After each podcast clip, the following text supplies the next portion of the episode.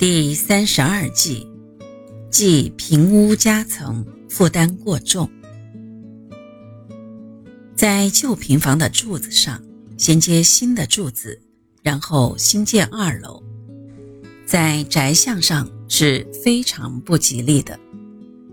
平房上面搭建二楼，到今天仍然是木工、水泥匠们所忌讳的。这样新建二楼。会造成大凶的理由和部分改造会造成凶的理由是一样的，也就是会使房子的寿命减短、不经济、损害美感这样的三个理由。其中令房子的寿命减短这一事实，在平房增建为二楼时表现更为突出，因为房子中没有贯穿一楼和二楼的完整的柱子。在一楼的旧柱子上衔接新柱子，接口处的承受力量一定非常的弱，有很多被地震震坏或者被风吹倒的房子，都是因为接口处折断而导致崩溃的。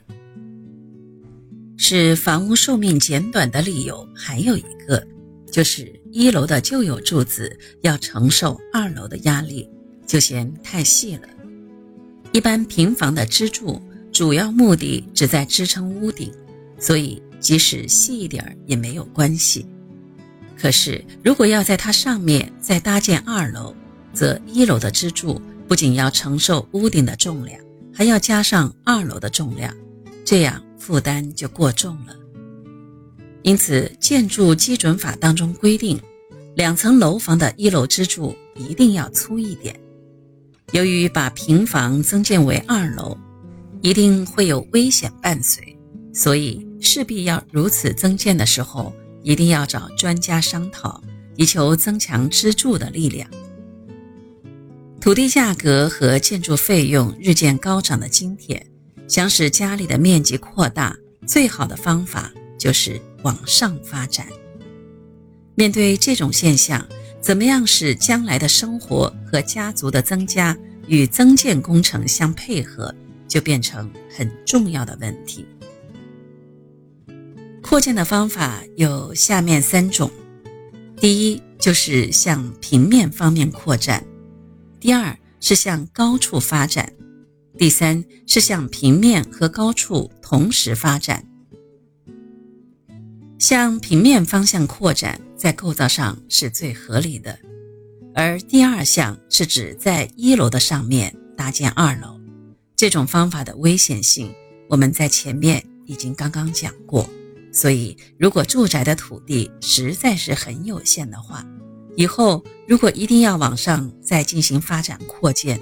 那么在新建一楼的时候，一定要让一楼的支柱构造尽量的粗大。坚固和第二项比较起来，第三项的扩建方法就简单的多了。这种扩建方法是把一楼的面积扩大，然后只在新增加的部分新建二楼。这样的做法不仅有贯穿一二楼的完整的柱子，而且一楼也具有支撑二楼的力量。